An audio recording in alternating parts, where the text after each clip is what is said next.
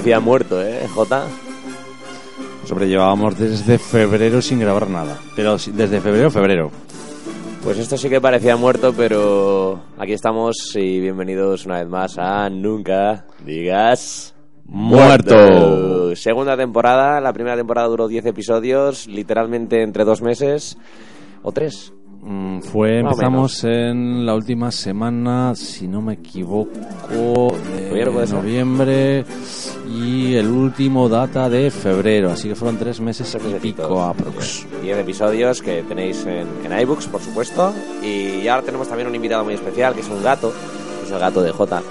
Y, y si alguna vez escucháis algún ruido, algún sonido o algún maullido, que sepáis que es él y que no es que... De hecho, que sepáis que se va a utilizar el ordenador, los móviles y todo lo que le dejes al condenado. Bueno, pues nada, volvemos a las andadas. Hoy la, la factura técnica del programa igual empeora en comparación con el último que hicimos, porque tenemos que volver a las andadas y... De, hecho, tengo todo remontado rápido y corriendo ya para la semana pasada. He estado, eh, aparte de mis probatineos, pues todo el mundo sabe, pues mis devaneos en el canal, pues se traducen aquí en que he ido moviendo material y tengo que volver otra vez a moverlo y estos cambios y es una mierda, pero es lo que hay. Bueno, empezamos la segunda temporada con, por supuesto, la traición de, de, de mi persona hacia, hacia los oyentes y es eh, que no hay especial de, de Harry Potter, es especial prometido, que se ha convertido en una especie de tierra prometida para los nunca diga muerteños y creo que se va a quedar como tierra prometida durante varios meses. Nada, en eso yo ya lo he dicho, lo único que he vetado para hoy ha sido el, el tema del Joker, porque no me gusta. Después de todo el día ha habido, a ver, ha habido 356.536 millones de 226.333 análisis. y, y, y la 50% de esos, de esos números son míos.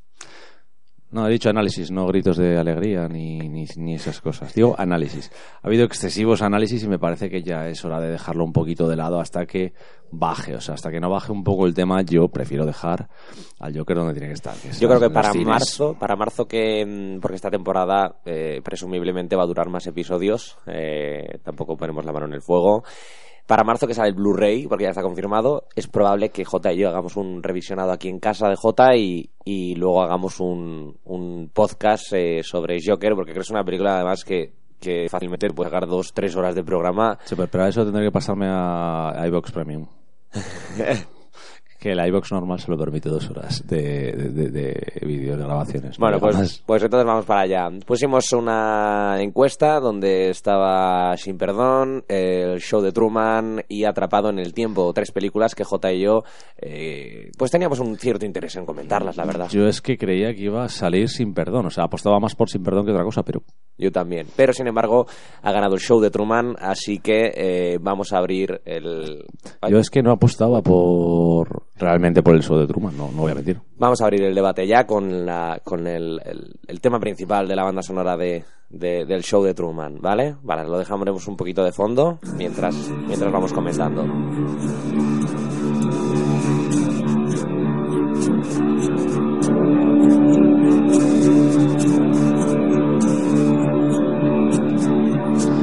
decir aquello de el show de Truman, una vida en directo.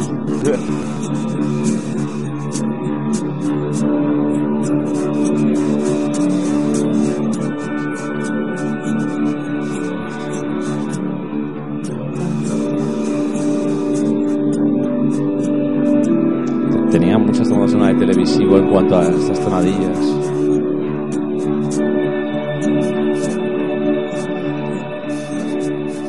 Hay que decir que todo el show de Truman estuvo muy cuidado para hacer lo peor que se puede hacer en cine y es imitar a la televisión. Desde luego que sí. Muy buscado además. Esto que acabamos de ver tener es el gran momento de mi gato. Ha conseguido trepar y se ha subido hasta el ordenador. Bueno, vamos a hablar del show de Truman, 1998, dirigida por Peter Baer. Haciendo un pequeño repaso antes de empezar. eh, pues bueno, es un director que, que tampoco ha tenido, no ha sido muy prolífico eh, en los últimos 20, 30 años. No, no, sus 30 años de carrera se reproducen en 13 películas y la verdad es que todas ellas, todas, excepto los que se vieron en París, que es la única que a mí me falta de su filmografía, si no digamos que son buenas, son por lo menos interesantes siempre. Y ahora tengo deberes con, con Gallipoli. Eh, es una película que no, no he visto y que la verdad que tengo bastante curiosidad por, eh, por ver porque, no sé, le he estado echando un vistacillo ¿no? al, al- a la gente que trabaja en el reparto. Eh, también, eh, bueno, quien trabaja en, en la dirección evidentemente es Peter Baer y es una asignatura pendiente, tiene muy buena nota y J me ha recomendado que, que vea Gallipoli. A mí me gusta mucho y la curiosidad que siempre tiene esa película es quién hizo la banda sonora. Que fue Brian May, el guitarra de, de Queen. Pero bueno, te- la gente que no, que no conozca a Peter Baer, bueno, es el director de Master and Commander. De, de- probablemente la película más famosa suya junto al show de Truman es El Club de los Poetas Muertos. Podríamos decir que es la más famosa, De hecho, esa y el año que vivimos peligrosamente son las dos que suelen marcar el, el comienzo de Peter Weir como director. Más o menos famoso, porque repetimos, es un tío que se. Yo es que siempre lo he dicho, a ver, es australiano Sí. Y siempre lo he comparado un poco a lo que tiene Sheridan en, en Irlanda, ¿no?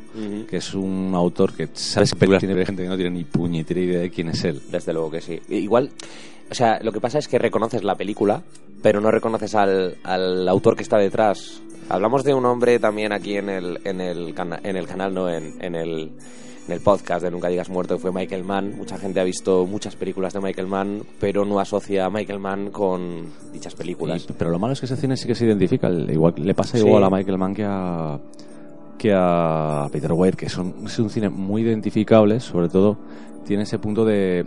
eh, Michael Mann lo hemos dicho siempre, es, la precisión técnica. Peter Weir técnicamente es muy bueno, le gusta mucho el, el desarrollo artístico, pero le encantan los personajes. Es lo que donde, donde más normalmente estira la dirección de actores. A ver, eh, a mí una de sus películas favoritas La Costa de los Mosquitos con Harrison Ford, que me parece que es, si no donde mejor ha estado en toda su vida, eh, está en el top 3 de sus mejores actuaciones desde siempre. Y otra sería Único Testigo, que también es de Peter Weir. Sí, la verdad que sí. O sea, estamos en Muy ese punto película de esa. ha conseguido sacarle a actores mucho. Muy buena película. Vamos a hablar un poquito de cómo inició la producción del show de Truman. Son pequeñas pinceladas porque creo que el debate de- de- del, del programa va a estar en, en la historia, en lo que cuenta, en cómo lo cuenta y en eh, todo ese simbolismo que, que hay detrás y que bueno ya forma parte de la cultura popular de, de- de nuestra, de nuestra generación. Yo me sigo acordando que durante unos meses la gente se despedía y se saludaba con la mierda del saludo de Truman. Le decías, eh, hola, buenas, decías, sí, buenas noches, y pues si no te vuelvo a ver, buenas tardes, buenos días, y si no vol- volvemos a vernos, buenas tardes y buenas noches, y haces tú. Buenos días, buenas tardes, buenas noches. ¿Qué, qué hostia te daría? o sea, es el momento de qué hostia te daría. Bueno, es imposible, hemos hablado de Peter Bay, pero es imposible entender el, el show de Truman sin la figura de Andrew Nichol, el, el guionista de, de la película. Él, él fue el que hizo un, un- primer borrador, un primer tratamiento que se le suele llamar al- a, a todo lo que es, eh, bueno, el, el proyecto. Eh, me acuerdo que, que se llamaba The Malcolm Show. eh, el, el primer borrador. De Malcolm. De Malcolm. es que me recuerda. Es que, es a la que serie de Malcolm. Eso era casi eso, te digo, casi excesiva referencia televisiva. Malcolm in the Middle. ¿No era así? Sí, el Malcolm. ¿Cómo era- eh, cómo era en español? Aquí en español Los era. Malcolm, ¿puede ser? eh, no. Malcolm. La familia. Malcolm. Era Malcolm, simplemente. Malcolm. Malcolm in the Middle. Sí, donde descubrimos a Brian Cranston. Donde descubrimos a Brian Cranston, sí. Que hacía buen papel, ¿eh? Por cierto, es que Eh, todos trabajaban muy bien, tío. A mí me Cranston mucho. se mete mucho en ese papel, ese padre ya eh, casi era, que era cuarentón, que mal el curro, que solo quería ser feliz, bailando o haciendo patinaje o lo que le saliera esa semana. Bueno, este, este primer borrador que hace Andrew Nichol de, de Malcolm Show, eh, a, principios de los 90, 90, 91 por ahí. Y, mm, y él había escrito una película que parece que era más un thriller de ciencia ficción que, mm, que el resultado final que vimos eh, estaba ambientada en la ciudad de Nueva York y Nicole se basó en, en la pregunta que muchas veces nos hemos hecho todos nosotros y es dudar de nuestra propia existencia, ¿no? Nicole tiene en su haber también películas como Nicole era aquella, no me acuerdo cómo se llamaba aquella película en la que creaban una actriz virtual. Y después, bueno, Transcendence. A ver, Andrew Nicole tiene un problema, creo yo, y es que tiene dem- ha leído demasiado a Philip K. Dick, porque tiene el problema de la identidad y la realidad. O sea, si muchas veces se juzga que, perdón, el personaje, eh, la personalidad o de dónde ha salido viene mucho identificado por el ambiente o por la creación de. O sea, de dónde viene y qué le hace. O sea, esa actriz eh, virtual era era Al Pacino haciendo el de actor, un director intentando ser actor y de repente era una pedazo de actriz y decías, ya, pero es que solo porque hace exactamente lo que es- ese- porque Al Pacino hacía eh, una especie de versión de Kubrick extraña, que es el primero que declaró que si por él fuera no tendría actores en las películas. es que eh, Gracias, eh, Kubrick. Muchísimas gracias. un genio que pero estaba como una puta regadera. Desde luego. Y Dick tenía ese problema de la identidad, de si la realidad no es la realidad, eh, tú eres tú o te mueves por allí. Y Nicole tiene mucho de eso, mucho de lo que escribe. Y en Truman, pues, empezó siendo realmente una especie de peli cyberpunk.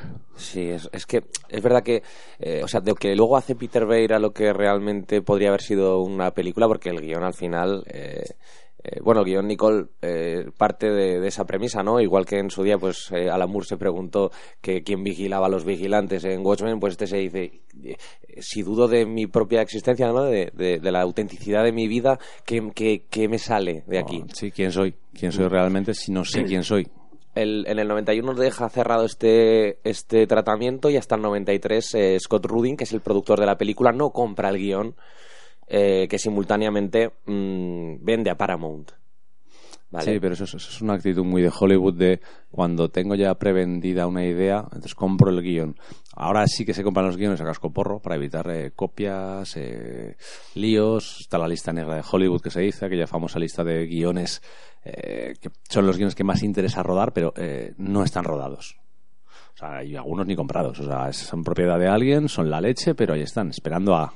Pues este proyecto salió muy, a- muy pronto a la luz, entre comillas, ¿vale? Porque nada más comprar Scott, o sea, Scott Rudin el, el proyecto y, y- y que simultáneamente lo pudiera vender a, a- a Paramount, eh, Paramount se puso a trabajar en la búsqueda de un director y mm, el primero que fue firmado fue Brian De Palma.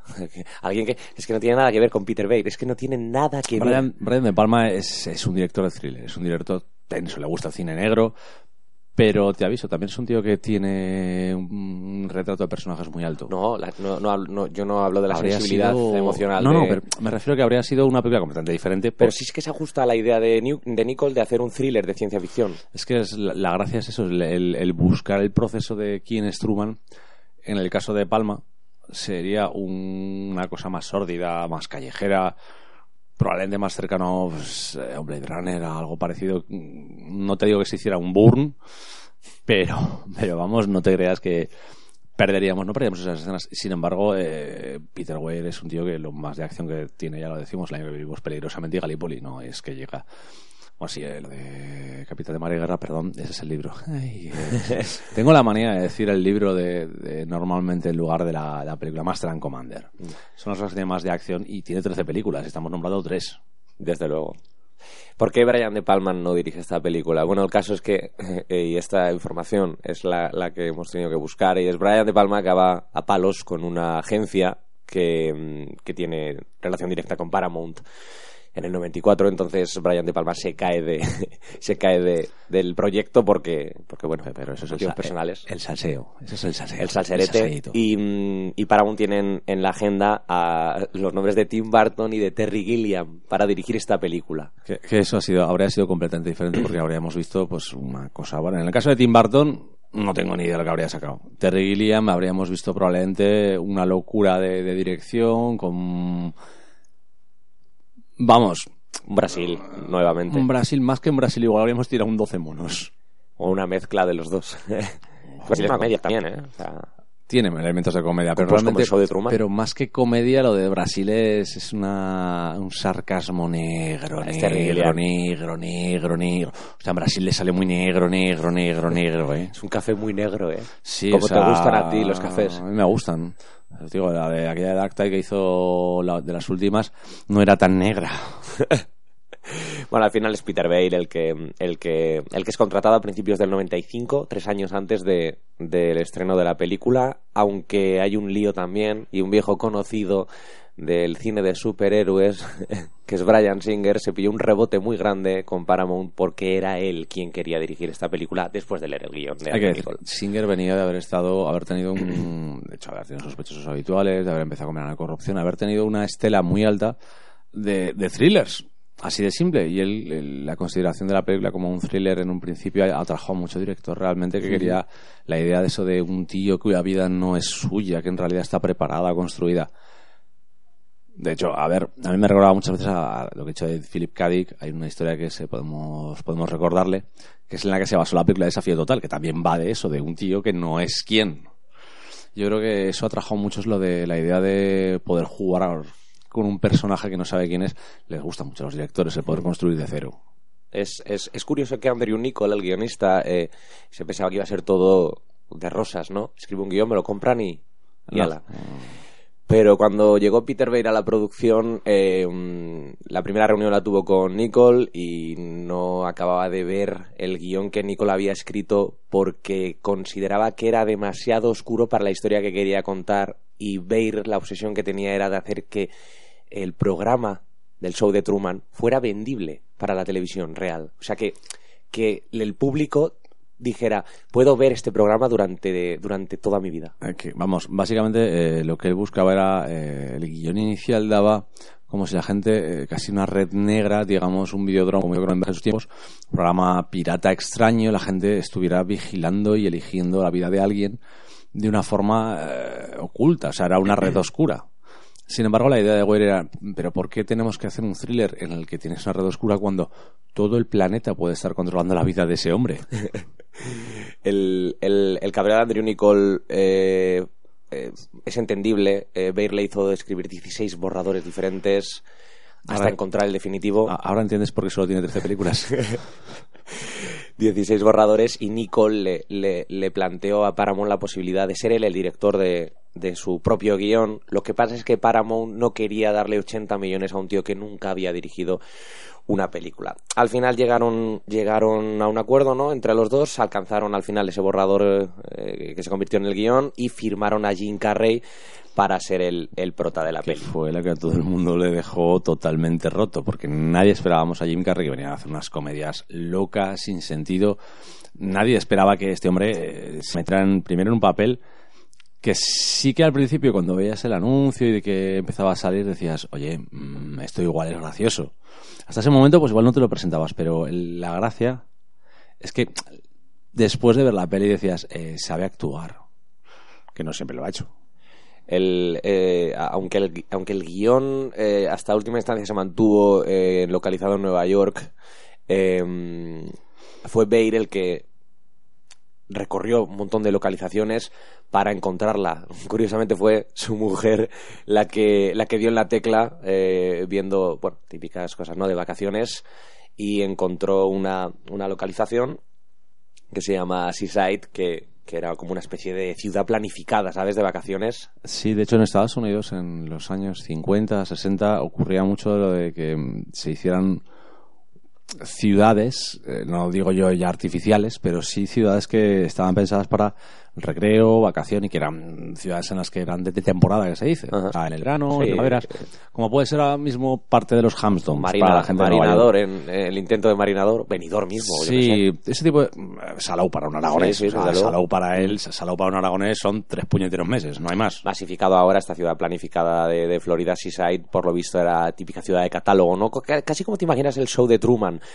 Porque esa estética de la que luego hablaremos eh, creo que es una parte muy importante de la película y tiene un significado eh, interesante luego para Es que plantearse. ha- ¿no? Hay una cosa que quiero señalar que esto es muy gracioso y es que antes de que el show de Truman saliera y se estrenara, le dio tiempo a escribir otra peli. A Nicole. a Nicole. Gataca. Jodo. O sea, el señor metió, estrenó un año antes de, se estrenó un año antes de show Truman Gattaca y volvemos a lo mismo, otro estudio sobre la personalidad. Me imagino a Nicole en esos... En esos años debía estar muy jodido, ¿eh? Bastante, bastante tocado entre, entre Peter Weir eh, pidiéndole cada mes un borrador diferente. 16 borradores, ¿eh? eso me parece una barbaridad. Creo que hay pocas películas realmente que tengan tantos tantos borradores, pocas, ¿eh? O sea, imagínate, por, por, un momento, ¿eh? Cuando se hace un cambio de guion o de lo que sea eh, en reshoots, en, en, las pelis de superhéroes, se lía una enorme. Imagínate una película de superhéroes con 16 borradores de guion. Eh, dentro ya de términos concretos, cuando se hace un reshoot dentro de una película, es que se suele haber ya una historia. tiene que haber algo escrito, es una escena que se ha descartado, o se reescribe una, o se cambia algo cuando ya te dicen, no, no, es que ni hemos empezado a rodar y ya hay 16 versiones de la película entera. Piensas que va a salir mal. Es lo que muchas veces vemos. Eh, el problema es que esto es un, ocurre con muchas cosas. Los guiones y después ya la dirección o incluso en el nivel cómic, por ejemplo, el dibujo. Hay que recordar que siempre le damos, nosotros somos muy de darle importancia al escritor. Nos sale del alma, normalmente a los que escribimos, pues es lo que hay. La gracia es que cuando hablas de cine, eh, una película es la interpretación de una historia por parte de un director o sea, eh, él tiene en su cabeza cuando lee esa historia algo. Recordemos, por ejemplo, que el actor tiene mucho que ver si se le deja libertad, pero Peter Weir tenía muy, muy seguro cómo iba a ser, o tiene muy seguro con sus películas cómo son todos sus personajes. De hecho, eh, su trabajo en actores principalmente es brutal. Todos vienen con muchísimos detalles, todos vienen con muchas ideas. De hecho, le gusta hasta el desarrollo físico se das cuenta, la mayor parte de los personajes de, Peter Weir tienen un físico, una forma de vestir, porque una artística también se mete. El tío intenta que todo encaje para que el personaje, cuando tú lo veas en pantalla, sea, sea una idea que igual no es la que tú te tomas, pero es la que él tenía en la cabeza, siempre lo intenta. Y Peter Weir tiene la gracia de que intenta dar, son 13 películas, como ya hemos dicho, en 30 años, porque no, en 30 años, 30 y tantos, en realidad. O sea, lleva desde el setenta y tantos haciendo películas. No me acuerdo cuál es la primera de los sobrecoches que se comieron París, qué año era. Pero vamos, ya te digo que la gracia de este hombre era el control.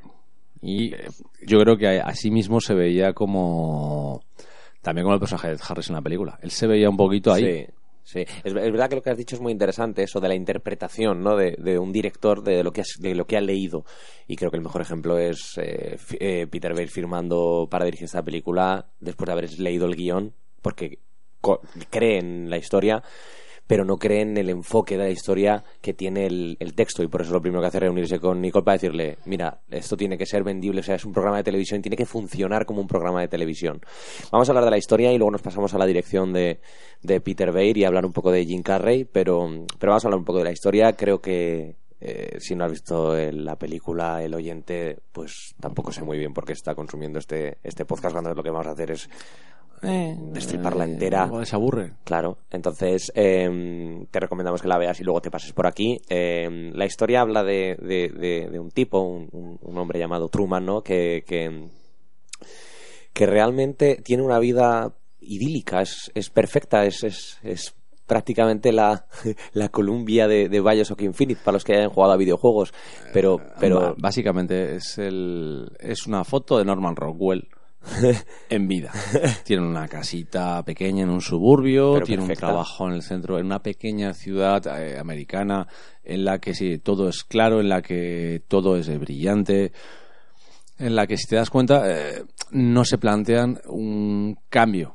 Esas una, estas típicas comunidades congeladas en el tiempo que pueden llevar 30 años y lo único que ha cambiado pues que ahora llevan teléfonos móviles y hay ordenadores, pero todas las casas son iguales, los parques. De hecho, eh, a mí me hace mucho gracia la dirección artística que de la película que los dejó casi anclados en los años 60.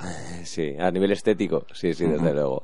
Eh, esta vida idílica, por supuesto, luego se nos revela que no, que no es exactamente como creíamos. Eh, Truman está encerrado en un show de televisión. Eh, es una especie de reality, ¿no? Un, el primer gran hermano de la historia. De, hecho, la primera prueba que tiene es que le cae un foco delante de casa. Se encuentra un foco. Pero tampoco se lo llega a plantear jamás hasta que es, realmente es muy debida. Hasta que no hay un conflicto eh, emocional, hasta que esa chica no, no, no, le, no le intenta abrir los ojos, que él tampoco al principio lo llega a entender, ¿no? Porque no sabe qué está pasando. Es que es- estamos hablando de un personaje que vive una fantasía, que no digamos que es una fantasía que existe en la que él habita, sino que es una fantasía que se ha hecho para él. Él es la primera fantasía porque él no tiene padres, porque él no existe como persona, él eh, es propiedad de una compañía, así de simple, y te lo explican en un momento dado de la película, que es propiedad de una compañía, es el primer niño adoptado por una gran corporación, que también es una pedazo de crítica al sistema de cojones, o sea... No, eh, me gustó que Peter Weir, y esto ya cuando la volví a ver ya más avanzada edad y demás, eh, me gustó como no cae en la crítica fácil hacia, hacia el sistema, ni hacia las televisiones, ni hacia los programas, ni las grandes corporaciones. Eh, lo deja como, como telón de fondo, que tú asumas que es verdad que es un error, evidentemente es un error, pero mm, Ahí- le importa más eh, construir la figura de ese productor de televisión como una especie de dios, porque se cree un Sí, dios. es el showrunner, este que, que lo hablamos así de, la, de las series, lo, lo llamamos así todo el mundo, esa es el- la posición, es el productor ejecutivo máximo, es el que decide todo, es el que cambia normalmente una serie. Y en el caso de aquí vemos a, a un Ed Harris que tiene muy poquita presencia realmente física, Pero o mucho sea, de pero es el hombre, Christoph está ahí. Christoph es, es, es Dios, pero en este caso es Dios, Dios. No, no, desde luego, desde luego, es el dios de una persona. Se ha construido ese mundo de cero. El mundo de Truman está, está construido así. A mí me ha gustado que había muchas partes en la película que eh, confundía mucho el concepto de. Dices, es que es Dios, eh, es padre. Y haces tú, no, es que Dios, todo Dios, es el padre de su construcción. Y él considera que él ha criado a Truman, él ha hecho a Truman, pero si te das cuenta, nunca lo ha tocado, nunca ha tenido una relación física con él. Es el- el- la idea de religión de padre, de Dios paterno, más, más increíble que podemos haber visto en televisión, quiero decir Mm. ya no es un controlador, porque él no controla. Él le está dando a Truman una vida en la que le está enseñando. Pero hay, hay un momento, y yo creo que todos podemos coincidir, hay un momento en el que eh, es verdad que a Truman le ha salvado de, de la puta miseria que hay en la vida real. ¿eh? Sé que es difícil aceptarlo porque eh, le intenta poner en situaciones difíciles, ¿no? Rupturas emocionales. Pero la- es una vida perfecta. Es que es una vida perfecta, Jota. O sea, el- el- en última instancia es ¿cuántos de nosotros La, querríamos estar allí? la frase que utilizan para publicitar el show es la base, es más grande que la vida. Pues probablemente sí. ¿Por qué? Porque eh, estamos viendo, eh, de hecho, el, el gran destrozo que causó el show de Truman fue el nacimiento del Gran Hermano, todos lo sabemos. O sea, no, no vamos a mentir, fue una gran película, fue un gran momento, pero también nos trajo el gran desastre de no sé cuántas 1336 ediciones, Gran Yo- Hermano España, Yo quiero Suecia, culpar, Inglaterra y desde de aquí todo. quiero culpar también a Orwell eh, de una manera indirecta. De hecho, Orwell tiene mucha influencia en esta película. Hombre, por favor. por el, O sea, el, el tema- control, el control, sí. ese nivel de, de sociedad completamente además la gracia es que hay un momento en la película en la que los actores hablan y no hablan como los personajes hablan como actores de mi personaje es muy difícil dentro de la serie claro. Te has dado cuenta que estamos hablando de que hay un momento dado que podrías hablar de que los actores se están prostituyendo Sí, o sea claro. la mujer de Truman no está casada legalmente pero está literalmente ciscándose a un tío. Otra cosa y es le que pagan por hacerlo. Otra cosa es que tenga luego o acabe teniendo sentimientos de amor, ¿vale? Eso es otra cosa muy diferente, pero en primera instancia tú firmas un papel para follarte a un, a un personaje. Ostras, pero una de las unos detalles importantes es todos van con contrato, todos quieren mucho a Truman, pero la mayor parte de ellos no lo aguantan.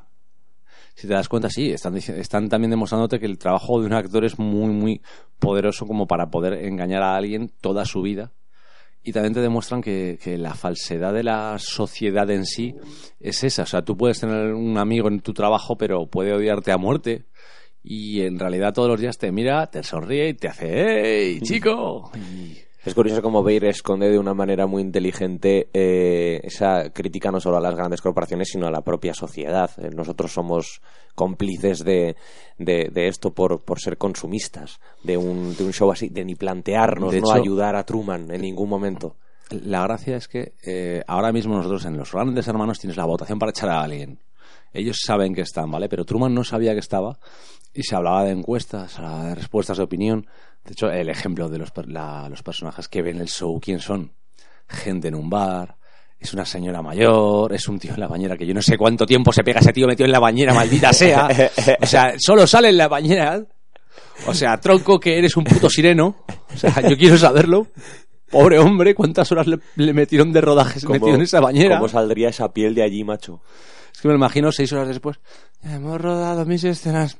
Vamos a cambiar otra. 36 capunieteras tomas de una escena. Espero que estuviera calentita el agua, por lo menos, la verdad. Yo personalmente espero que le pagaran bien, porque vamos, ese hombre no se volvió a bañar en tres años. ¡Viva las duchas! En cuanto a la historia, la verdad que poco más. Eh, Truman descubre la verdad eh, a su manera, ¿no? Eh, intenta sal- escapar de allí eh, y, y poco más que añadir. así que yo directamente voy a irme ya a dirección de Beir. Yo hay unas cosas que sí que quiero sacar de, en el tema de- del guion de la historia. Y son detalles que el cabrón de, de Weir es australiano, ¿vale? De buenas a primeras es el típico australiano, eh, pues que es un, anglosajón, pero que pone muchos miedos americanos que avanzaban. El desempleo. Cuando empezó a hablar de la amenaza del jefe que igual hace cambios.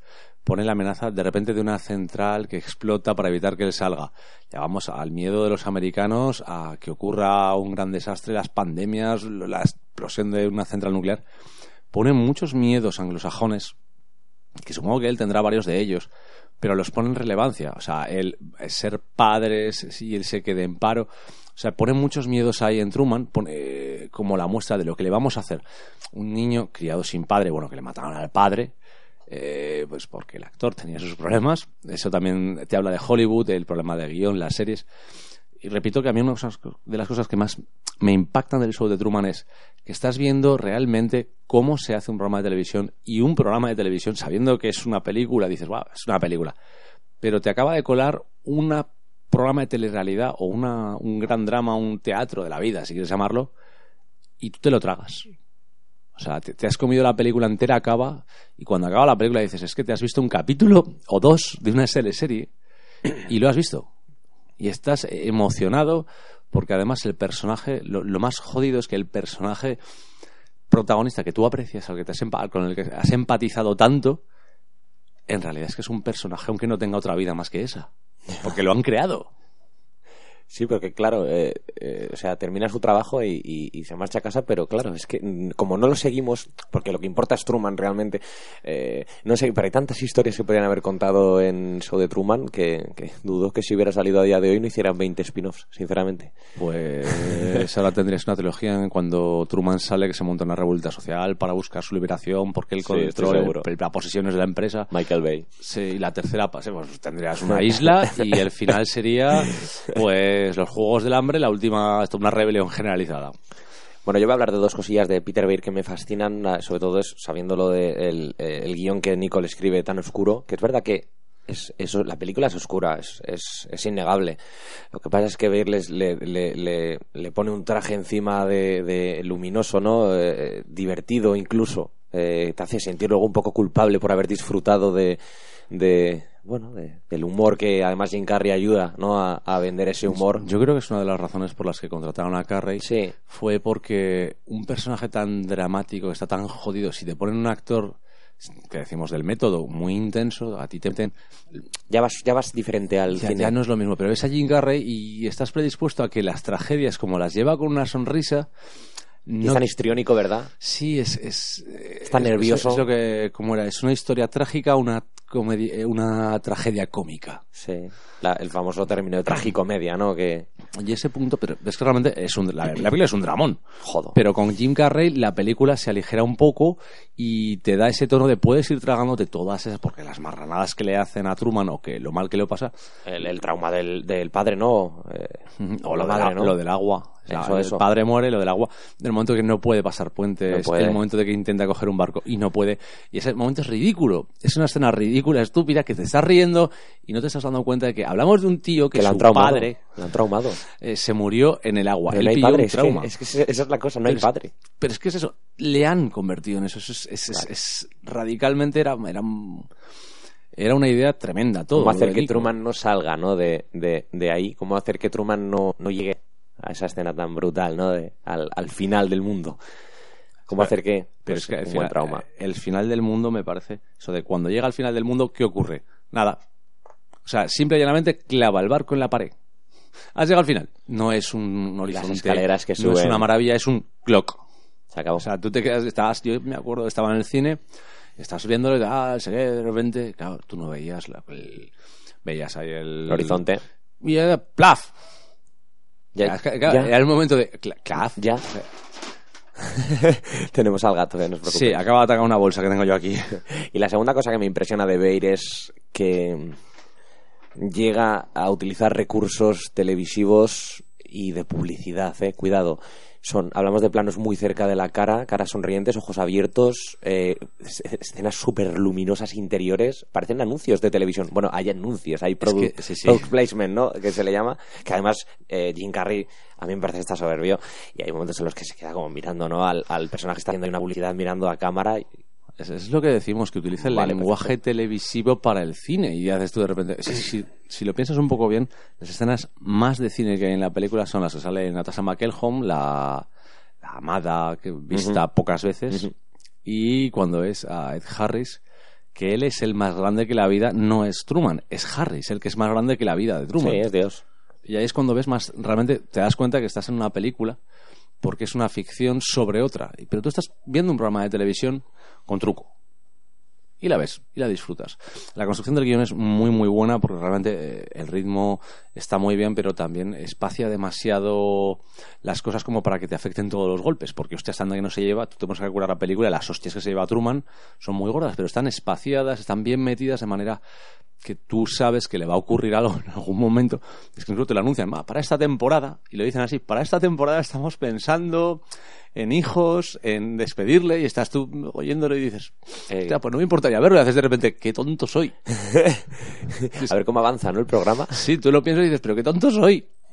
Es curioso que si buscas algo, si buscas entrevistas de Peter Weir en, en- relación a, esta película, esta película, decía que, que el guion que había escrito Andrew Nichol eh, le obligaba a hacer, eh, a construir un mundo donde todo todo estuviera a la venta, o sea, y que tú te lo creyeras. Es verdad que el mundo que, que construyen eh, prácticamente está a la venta. Ahora, eh, De hecho lo dicen, ¿quieres comprar la ropa que llevan? ¿Quieres comprar lo que comen? tenía que funcionar y funciona y hay, hay una cosa que eh, a día de hoy me sigue chocando pero eh, está justificado o sea es un mundo tan artificial o sea tan imposible de creer que el espectador eh, no, no llega a entender por qué Truman no se lo plantea, pero es que hay que entender que es que Truman no ha conocido nada más que eso. O sea, no sabe cómo es el mundo más allá. Hay un, hay un detalle, tú sabes que otras películas de Neo Nicole son eh, In Time y El Señor de la Guerra. In Time es, una es un mundo en el que controlan el tiempo, volvemos a lo mismo. Una pena la dirección de esa peli, pero tenía mucho potencial, ¿eh? Y la otra, digo, es El Señor de la Guerra, que, bueno, es Nicolas Cage en uno de sus puntos más A álgidos. mí esa película me parece un peliculón. Es, es tremendo. Eh, La intro con el camino que lleva la bala, eso es, Eso es acojonante, una barbaridad. Es una pasada. Tiene escenas brutales esa Y película. Jared Leto también está muy bien. O Sí. sea, esta es una película que es, es muy redonda. Pero saco estas dos porque, si te das cuenta, en una, In Time, vuelve a retener la idea del control, de tu, tu vida está llevada por. Y en El Señor de la Guerra es la vida de un tío, si te das cuenta, que en un momento dado está perseguido por todos y todo el mundo le quiere, unos los quieren detener, otros quieren su dinero, otros quieren... Pero es un tío que ha elegido esa vida, ha elegido meterse porque no quería la vida que le tocaba. Y tenías las dos, ahí tienes las dos versiones, visiones o versiones de, de sus personajes principales en Nicole. El tío que decide agarrar los machos y, descubre que no todo es decisión suya, y el tío que no tiene decisión y decide tomar decisiones suyas en su vida. Eh, a mí me gustaría que, la gente que nos esté escuchando, si puede dejar comentario en iVoox, eh, me, molaría leerlo. Si, eh, con, sabiendo lo que saben de, la vida real, eh, preferirían tener una vida así, una vida controlada, donde no tomas tus decisiones realmente, las pocas que puedes tomar, porque todo está tan medido, tan controlado. Mm, yo es que en ese referente siempre he dicho lo mismo. A ver, eh, tenemos un límite de decisiones porque el- tu ambiente y tu alrededor es lo que hace las cosas. Quiero decir, a ver, eh, pongámoslo así.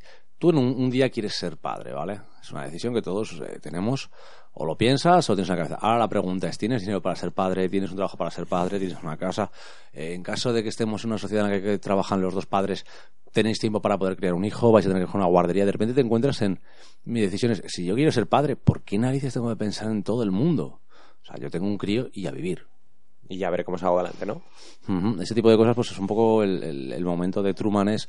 Truman no tiene que tomar esas decisiones. En algún momento dado alguien las tomará por él.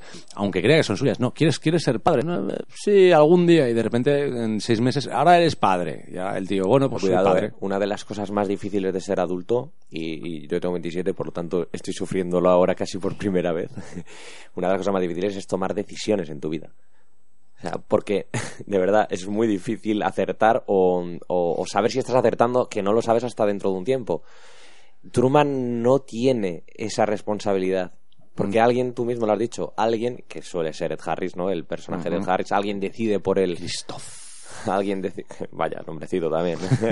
Más a huevo imposible, sinceramente. De hecho, creo que fue elegido muy a propósito de Cristo, Christoph y sobre todo por, ya no solo por lo de Cristo, sino porque, a ver, esa, esa sonoridad es tan de televisión. La verdad es que es una película dura, es, es, es difícil de digerir. Quizá la primera vez que la ves, dependiendo de la edad que tengas, mm, el- el- la sensación de salir es más de haber pasado un muy buen rato. Y es que te- ten en cuenta que yo vi esa película con el en cine, la semana del- siguiente al estreno, con 19 años. O sea, imagínate un 19, 20 años que yo aún no sabía lo que era la vida, estaba estudiando, así que imagínate. Yo creo que eso. la vi en 2006. O sea, tenía 14 años. Yo la vi en el Yo, yo me lo pasé muy bien. Yo la vi en el recuerdo. proceso de, de decisión. De hecho, nos sorprendió a todos primero cuando fuimos a verla con todos mis amigos. Y yo lo primero que nos sorprendió fue Carrey, que es lo que decimos siempre. Pero estábamos, yo estaba, a ver, con 20 años estaba en esa época de la vida que me tragaba toda película que veías. Yo era un, un loco del videoclub desde niño, gracias a mi padre. Eh, yo he visto muchísimas películas, pero te encontrabas con películas que ibas, eh, a ver, yo me acuerdo cuando vi antes la del nombre del padre y salí impactadísimo. Otra película que ayer estuvimos valorando la posibilidad de... Sí, pero esa tiene que tener una buena preparación. Y, Sí, el y habrá un Truman- apartado de, de insultos a Tom Hanks en, esa, en, en- en ese especial. Ya Robert Zemeckis. Y al maldito Robert Zemeckis también. Te quiero, Zemeckis. Pues la coña es que cuando yo salí del show de Truman salíamos todos riendo, jaji, hostia, tal, hasta que llega un momento de alguien insulta, hostias.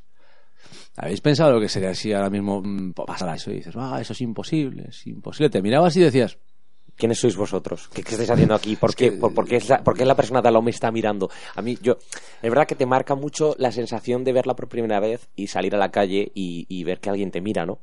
Algún desconocido te mira. de hecho fue el principio de la paranoia con las cámaras en, en- en el mundo. de O sea, igual sí que es verdad que hay muchas cámaras. eh. No te digo años después con los móviles cuando todo puede Ahora ser que grabado. Google nos espía, que, que el otro día hace un comentario un colega, estábamos en un bar, hace un comentario un colega y en la siguiente búsqueda que hace en Google le sale un anuncio de la misma cosa que ha comentado.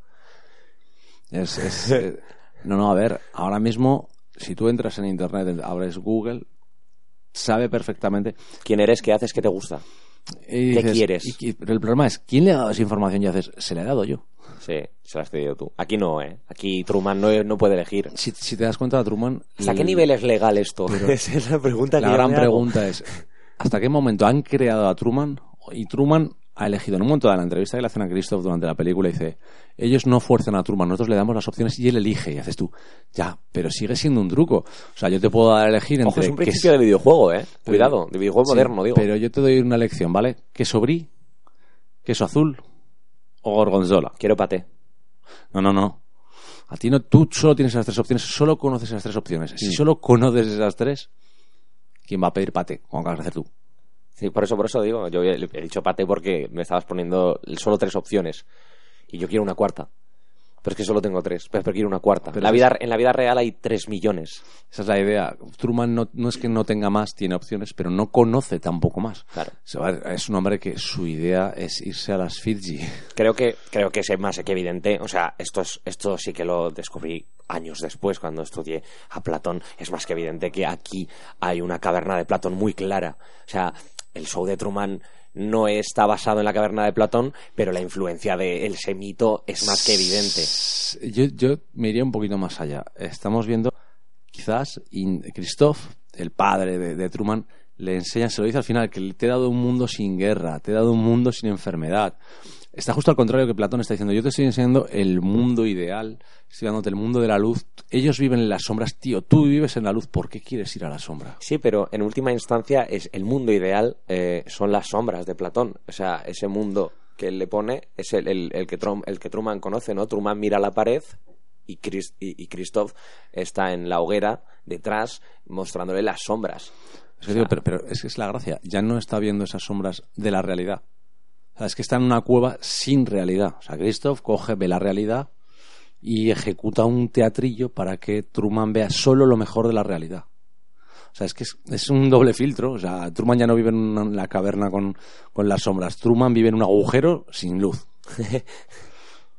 Pero sí que hay, hay mucho. O sea, uno, uno lee La caverna de Platón y ha visto el show de Truman eh, recientemente y lo primero que va a pensar es: hostias, vaya, adaptación más rara.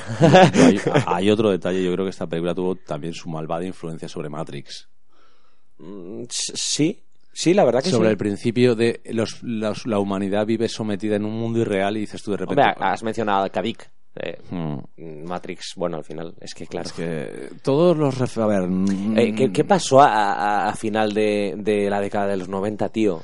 Que todos nos planteamos la identidad O la sea, realidad ¿qué cojones pasó, tío? Hay peliculones, ¿eh? Es- American Beauty es del 98, creo. Eh, la muerte de sí la muerte del sueño americano del suburbio del padre responsable que cuida a la familia cuando de repente quiere ser un adolescente porque Y, y- y Matrix y el Club de la Lucha. Aunque sea de un libro, me da igual. Pero el- ¿por qué eh, llega en el el 99? club de la lucha es No habría funcionado ahora, ¿eh? es, es- es la, la explicación de una toxicidad eh, brutal, este caso masculina, pero es una toxicidad que se convierte en una revolución porque porque quieren cambiar lo que hay, quieren cambiar, aunque no sea realmente el la lucha, la frase de Tyler Darden de quiero un en medio de Empire State, que tú lo ves y dices es una sociedad, pero es, es brutal, pero luego lo piensas y dices esa sociedad es un avance hacia atrás. O sea, es un retroceso brutal. En, ese, en esa época, yo creo que en los 90, la gente se empezó a preguntar si la sociedad de consumo era la respuesta. De hecho, pues recordemos que gracias a eso, el New Age, el yoga y esta mierda se disparó. Pero si te fijas, a principios de los 90, eh, no, no, no, no la época, ma- no los años más cercanos de los 80, de finales de los 80, que sí que hay la influencia de los 80 es evidente, todavía.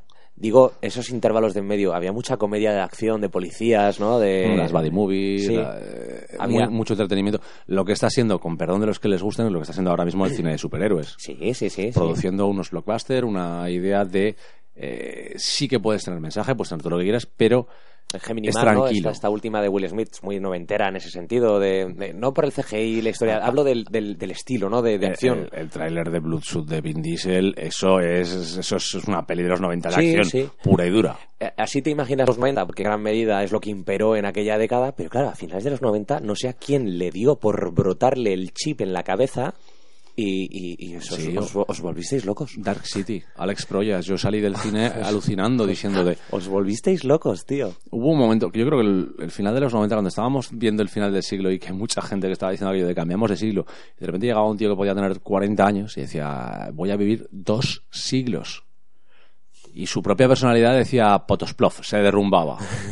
y todos los directores que tenían en esa época, pues treinta y tantos, cuarenta, de repente veían el momento de decir, voy a ser director de dos siglos. El año que viene, en el 99 piensa que diría, el año que viene van a hablar de una peli que hice yo hace 20 años y soy un tío de otro siglo. Esto es para la gente que. Esto va de recuerdo para la gente que. Y hay más de la que creo. eh, para la gente que dice que, que, el, que el ambiente ¿no? y la época no influyen en. Sí, el, ci- el cine realmente tenía la, la- la capacidad de translucir lo que había y la duda. Eso de Truman es un ejemplo muy claro de la duda de la sociedad porque lo que decíamos que parecía una sociedad de los años 60 es porque realmente querían que pareciera una sociedad de los años 60 que era la, época dorada de Estados Unidos supuestamente, pero no lo era. Solo lo era para Truman. Quiero decir que, eh, a ver cómo poder decirlo de una forma clara. Cuando llegaron, llegó el nuevo siglo, el siglo XXI, que iba a ser la hostia. A ver, el siglo XXI, hay directores ahora mismo haciendo películas que estaban en los 70 que habían visto cómo es el exploitation del cine de apocalipsis. A ver, por Dios, eh, Peter Weir estaba en Australia y vio a cómo aparecía Mad Max. O sea, y en Mad Max estaban hablando literalmente de, esta época. O sea, hemos visto un montón de películas que eran 1990 y tantos, 2000 y pico, que yo era crío, las veías y decías, hola, en el año 2005 habrá una guerra nuclear. ¡Oh! Y yo, yo pensaba, será un niño y dice, madre de Dios, ¿cómo pasa eso? ¡Hola! Todo ese mundo. Pero de repente llegabas al año 99 y decías, pues tengo 20 años, ni guerra nuclear, ni desastres naturales, ni hostias. Y va a llegar, dice, sí, voy a llegar al siglo XXI y como dice un amigo mío, pues yo no veo coches voladores. José Luis, un amigo mío que es... es A ver, que hemos, es- llegado, es- hemos llegado a la época de Blade Runner, ¿eh? es la que- 1. Es que estamos en Blade Runner 1, es, es que es eso. Es que, Blade Runner 1, que la, que la vi con, con, con mi pareja hace nada, hace que no la había visto nunca. Escucha, mi pareja es una, para que os hagáis la idea de, de, de- de lo buena que es Blade Runner, ¿eh? Mi pareja es una persona que el cine, eh, ni fu ni fa. Eh, Le gusta entretenerse. él se lo pasa bien y tal.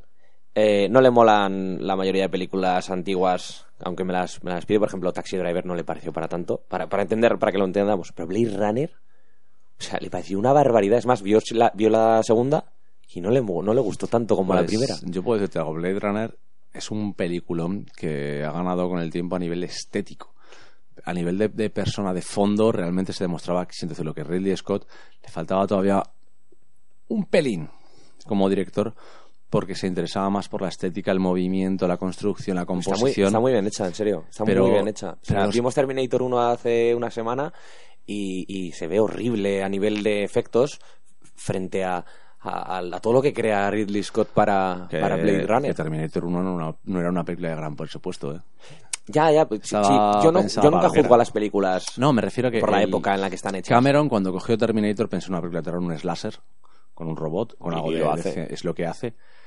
Y después es cuando evolucionó la idea. Terminator 2, sin decirlo ahora mismo, hay escenas que dan vergüenza ajena a los efectos.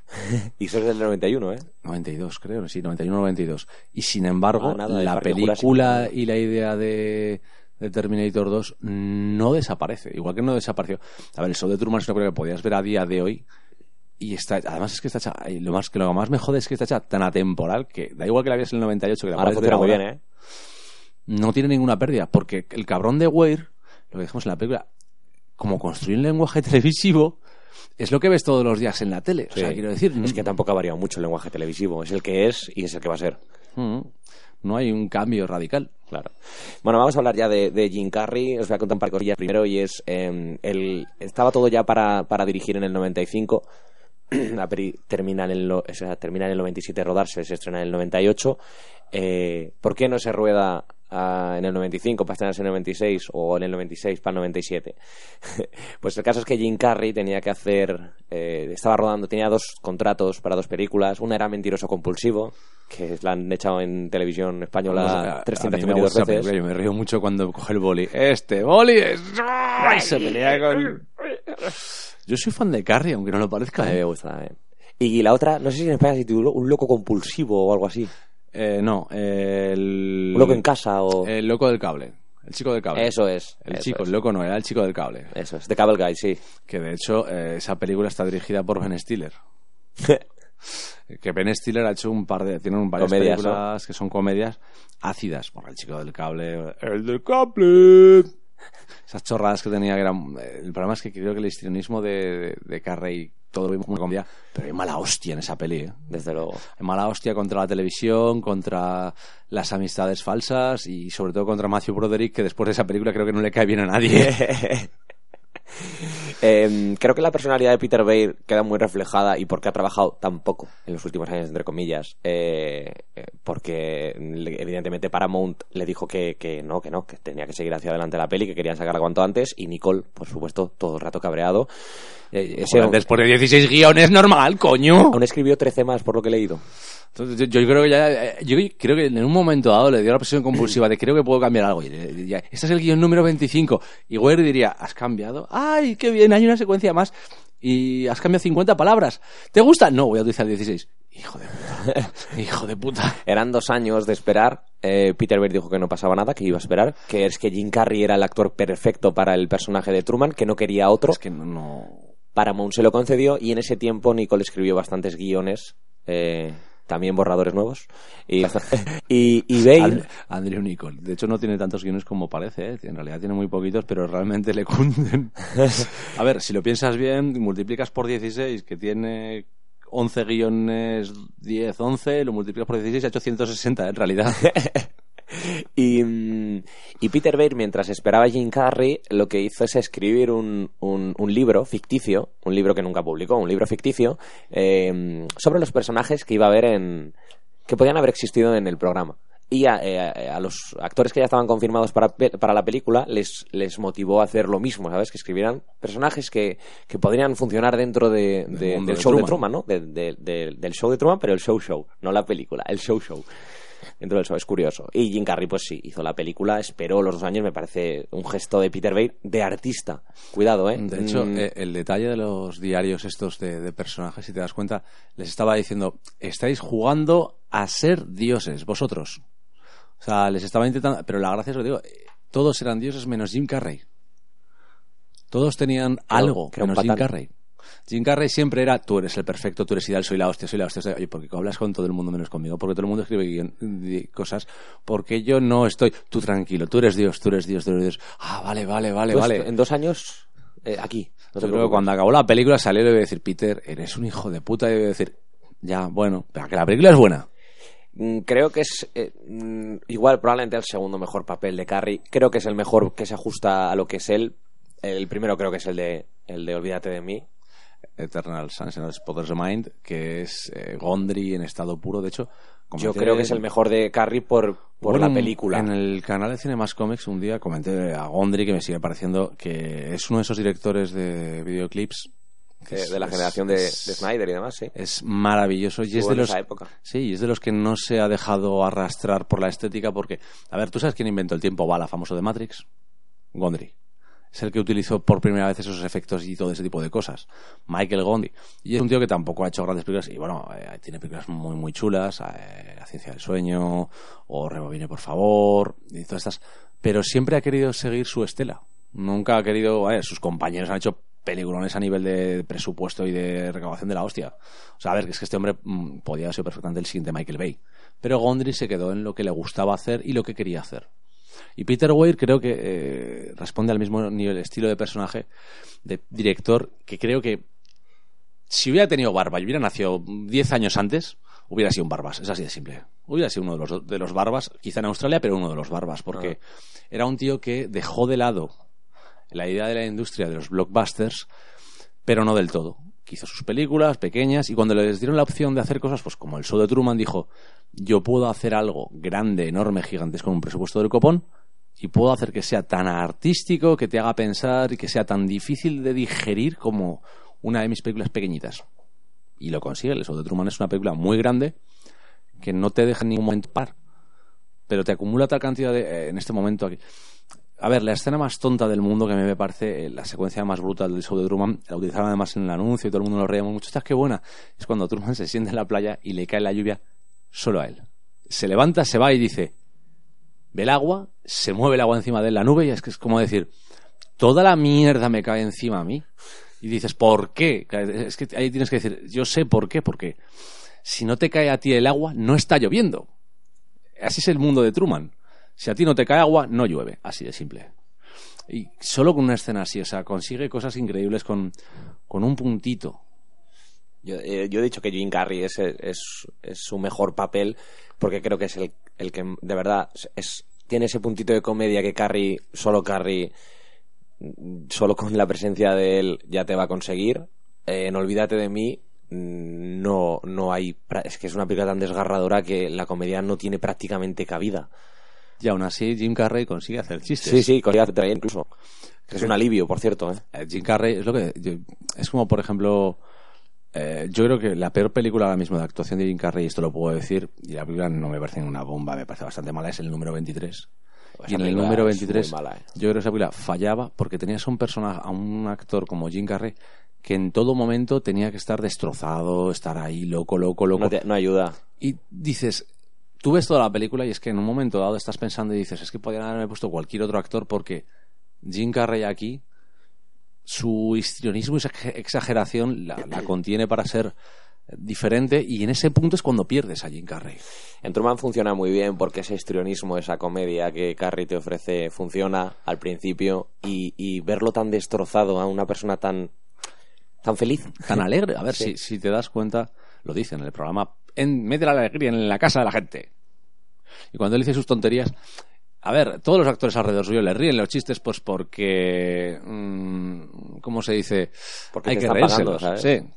pero si te das cuenta, la gente le coge cariño. Yo, yo es que una de las escenas, esto lo digo, no sale en ningún sitio, pero yo me estoy imaginando a los actores cuando acaba la jornada y se van a casa y están diciendo, y el imbécil este. Pesado, de verdad. Es más que me pagan a final de mes. ese tipo de cosas, que es lo que te digo, es una película, ahora es cuando viene la, la hostia, cuando eh, Martin Scorsese o Coppola ha hablado hace poco del cine de entretenimiento, no voy a decir que hablan de Marvel, creo que les pasa con, les, va, les va a pasar con Marvel, con DC y con cualquier peli grande de entretenimiento. Ellos ven eso, que tú eh, veas una película y después de esa película, ¿qué? que te deje pozo, te deje algo. Y lo siento pues por los fans de los superhéroes. A mí me encantan las pelis de superhéroes, pero yo acabo de ver una peli de superhéroes y hay muy poquitas en las que me saquen después un, una lectura posterior o unas subtramas que yo esté buscando. Pero como el show de Truman lo hacen, por ejemplo. Y lo consiguen, sí. Y lo consiguen, la verdad. Eh, pues nada, vamos a hacer un pequeñito descanso. Eh, pondremos una canción ahora, ¿vale? Y en- De hecho, no, no os engañéis. Otra vez vuelve a seleccionar Lora en la Sí, música. Por supuesto. Así que nada, en unos minutitos eh, volvemos. Espera, que, que la música os vais a cagar con esta. Os vais a cagar con lo que ha elegido.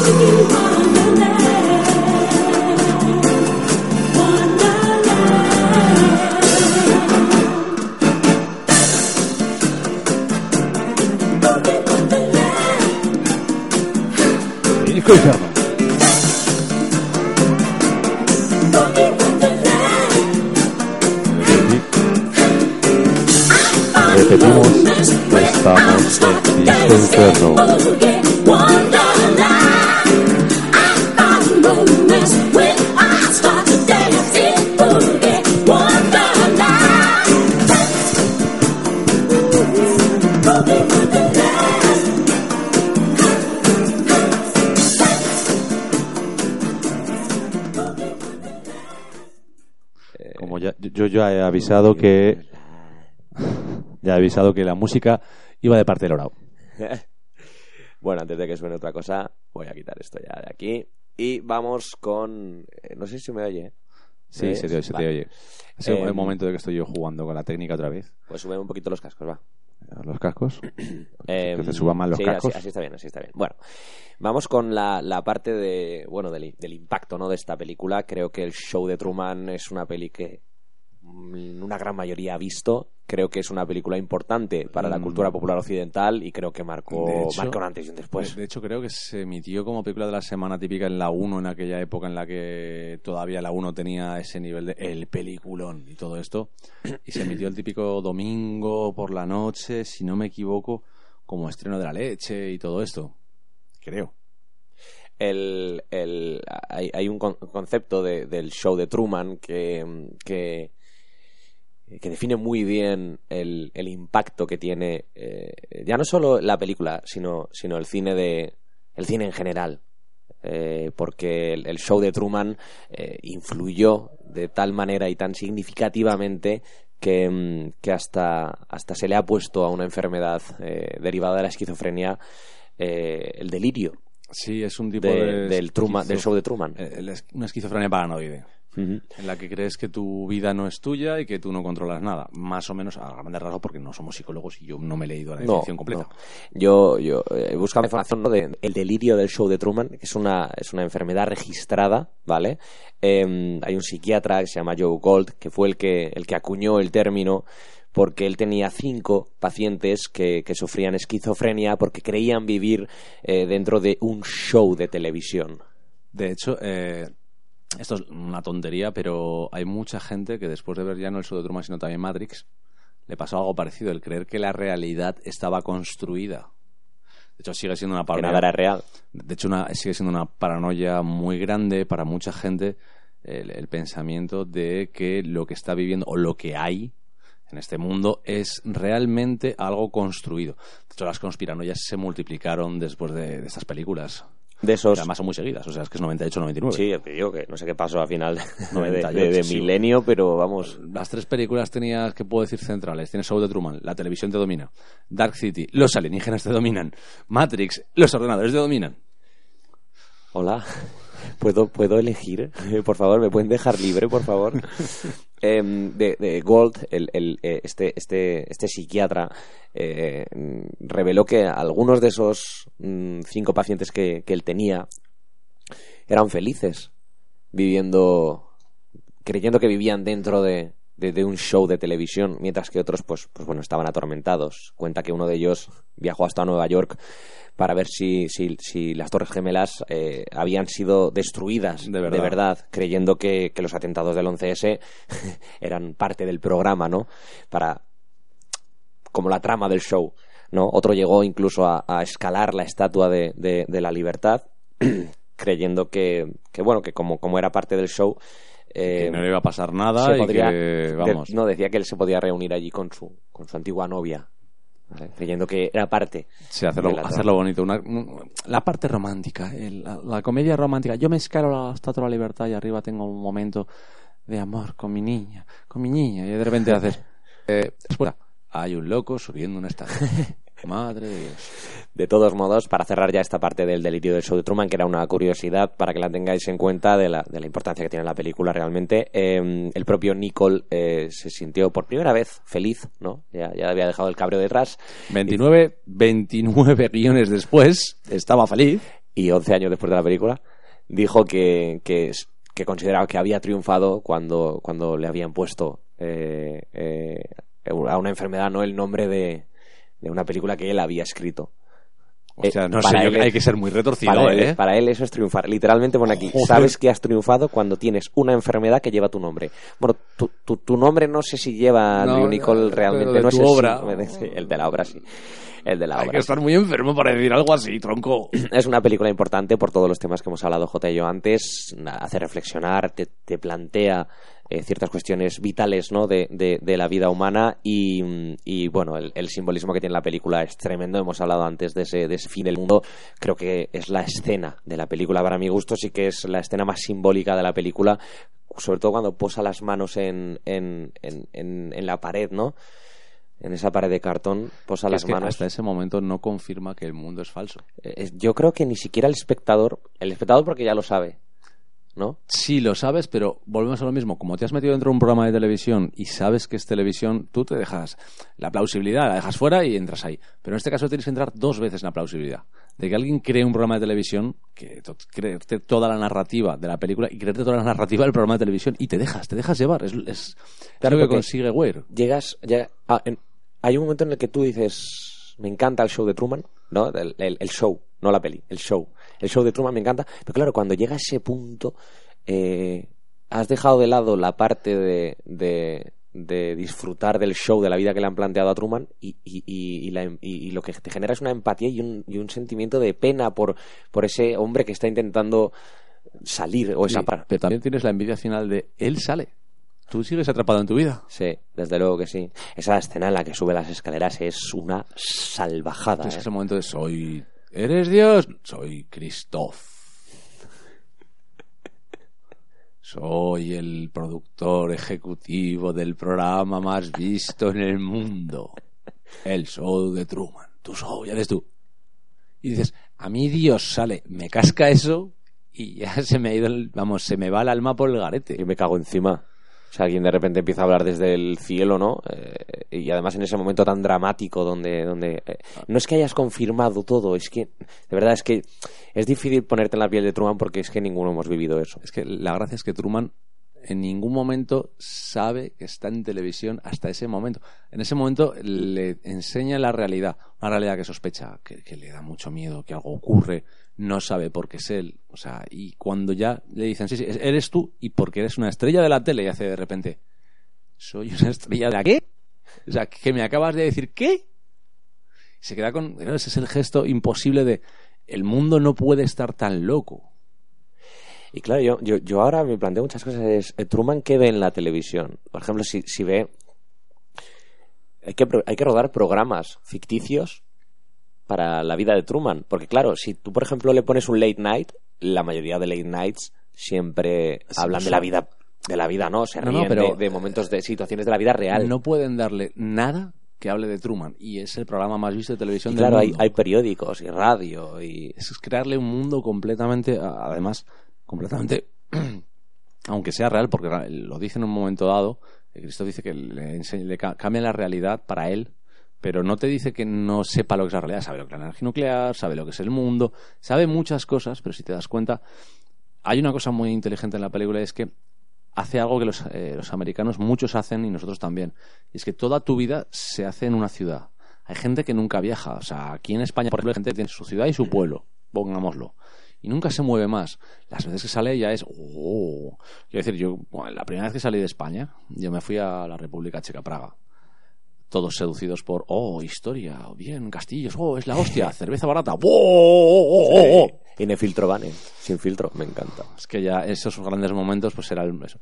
Pero tú salías allí, te veías otro mundo, otra sociedad, otra gente, y te sorprendías mucho. Y ibas como, decimos, a ver, vuelvo otra vez a mi amigo José Luis y sus grandes frases, parecíamos Paco Martín de Soria con la gallina debajo del hombro. es un hombre lleno de sabiduría, no sé cómo lo hace.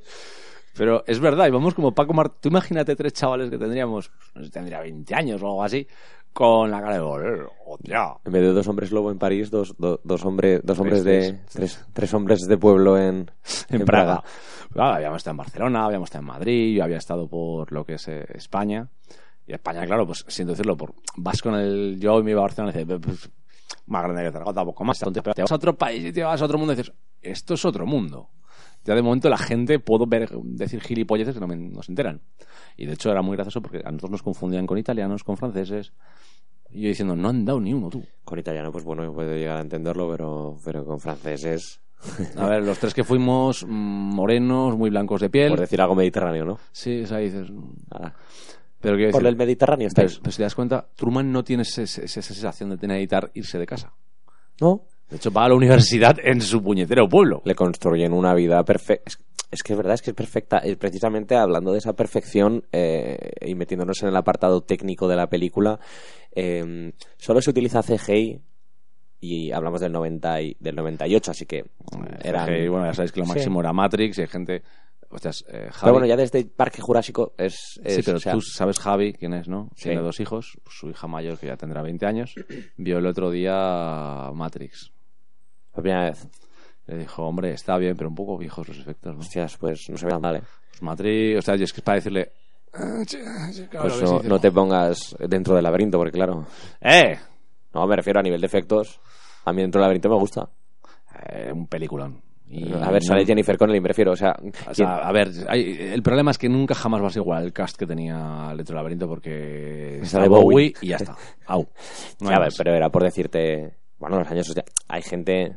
Larry, saludos cordiales a Larry, pero se equivocó muchísimo para mi gusto con aquel reportaje que hizo para, para la web de Cinemas Comics, porque metiéndose con unas películas mm, que son hijas de su tiempo y que Y de- algunas son Y peliculones. perdona, de hecho, Cristal Oscuro, la, la Resistencia ha demostrado que las marionetas están completamente vigentes. Sí, está lo oscuro, la, la antigua, la original, se ve vieja.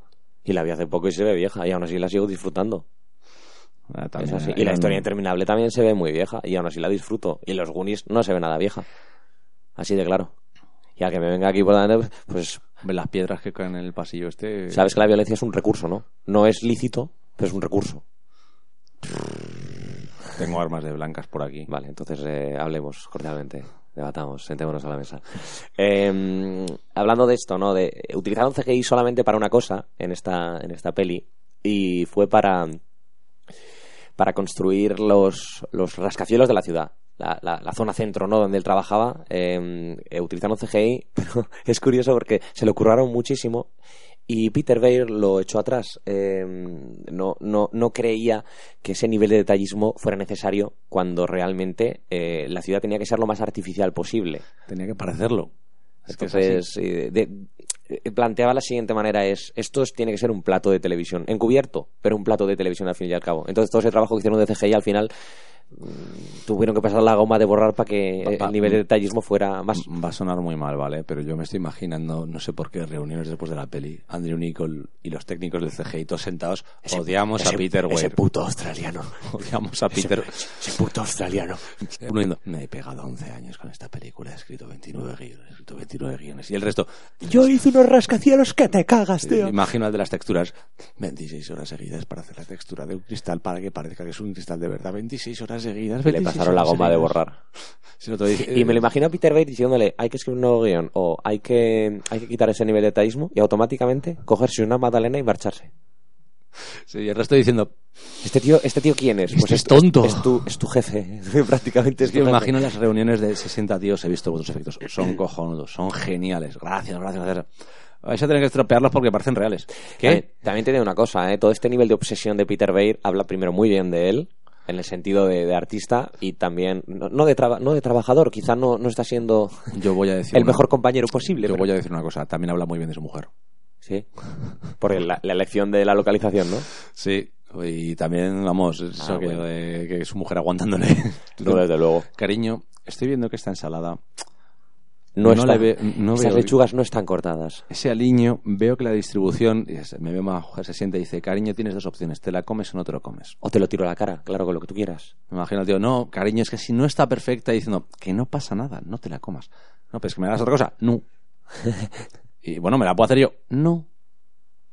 Cariño, que yo te encontré en la ciudad, cállate y come la, la ensalada.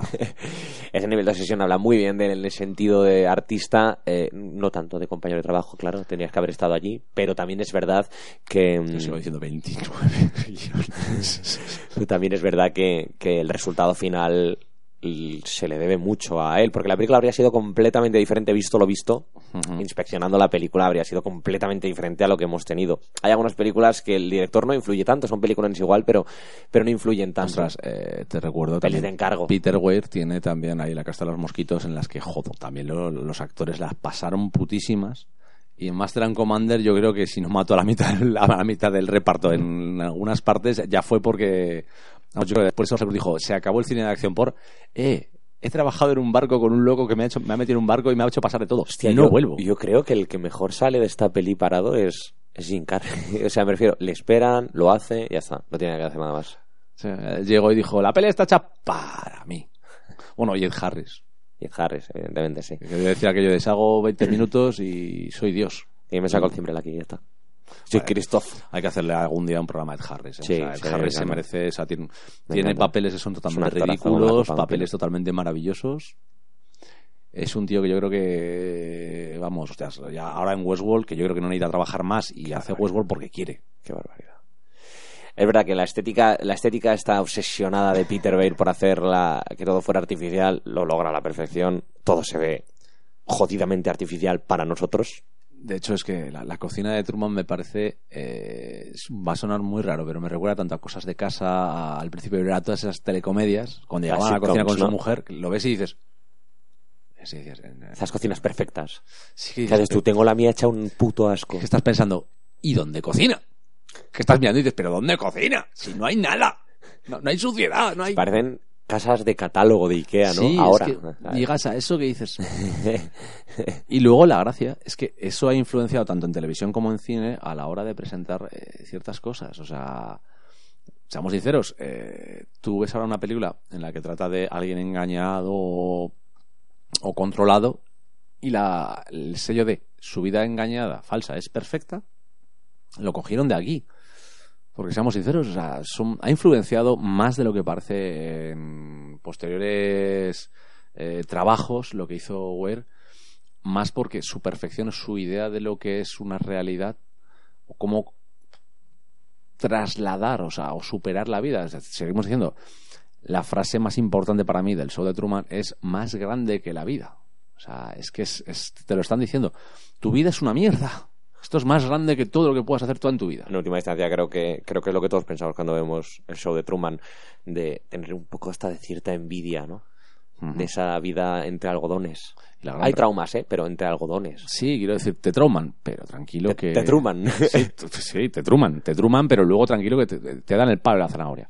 De hecho, se lo dice en un momento dado en la entrevista, Christoph lo dice, no, vamos a hacerle pasar algunos momentos malos, pero tranquilos, es Truman, va a superarlo, es él. Bueno, y, y el- y la, y la misma mediocridad en la sociedad, en el, la nuestra, ¿no? La, la realidad, que es como mi vida es tan sumamente repulsiva y, y- y mediocre que tengo que ver en casa como ocio la vida de una persona. Y de repente eso se filtró la realidad.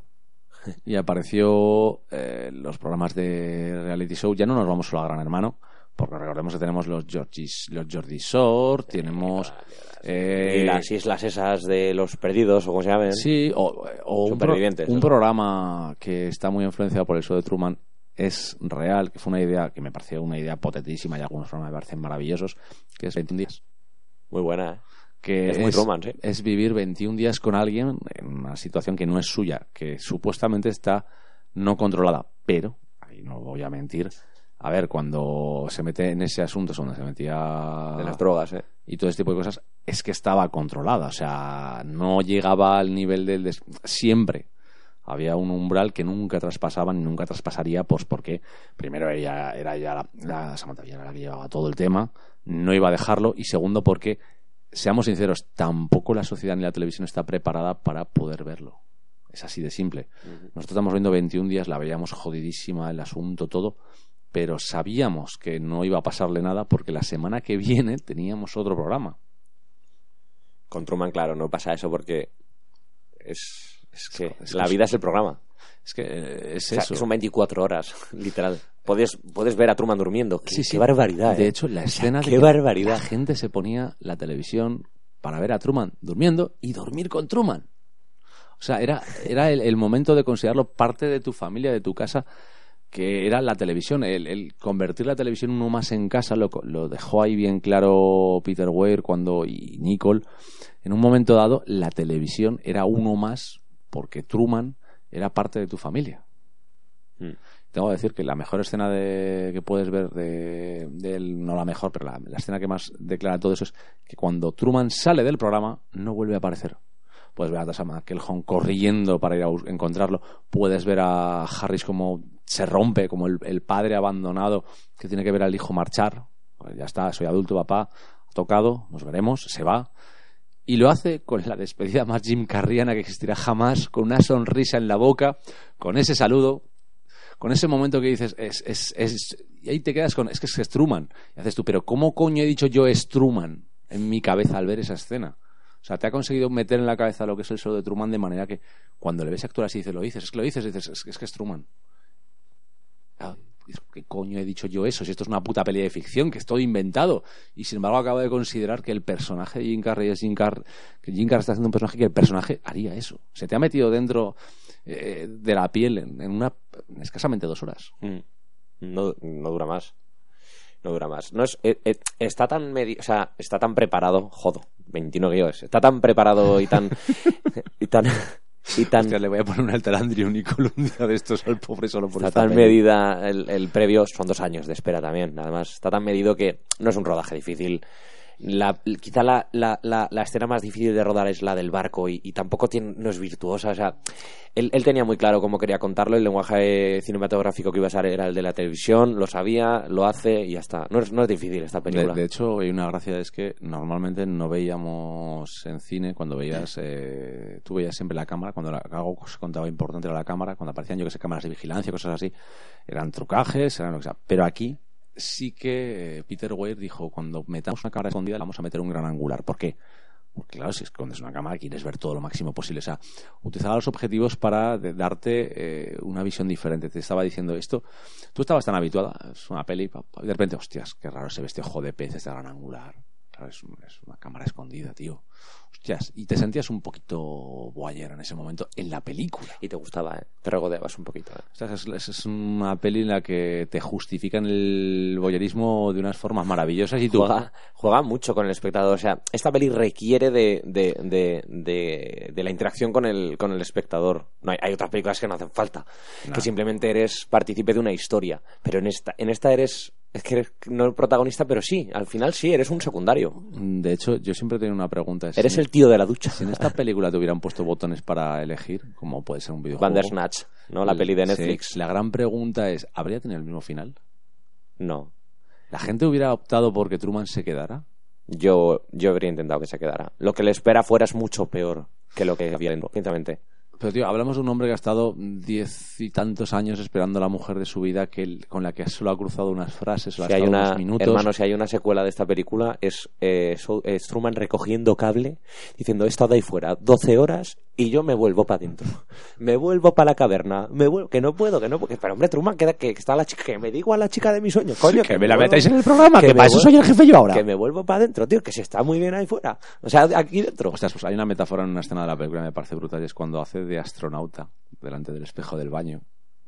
Está en su propia fantasía dentro de una fantasía que es que lo, lo dentro ves- de un show, dentro de una... Es que llega un momento. de una peli, di- cuidado. Dices, esta- dices, la- se está, dices, el famoso 4x4 de de Deadpool con haciendo que 4x4 16 paredes rotas sabes tú no o sea el show de Truman rompió más en ese momento o sea porque era él haciendo una fantasía en su mundo que es un mundo ficticio para que lo vean en la televisión que es el mundo de, de de Christoph inventado por él que es un, un añadido a la realidad. Y haces tú eh, te acabas de cargar 4x4x4 a la venga 4 a la, a la 4 paredes. Venga juega.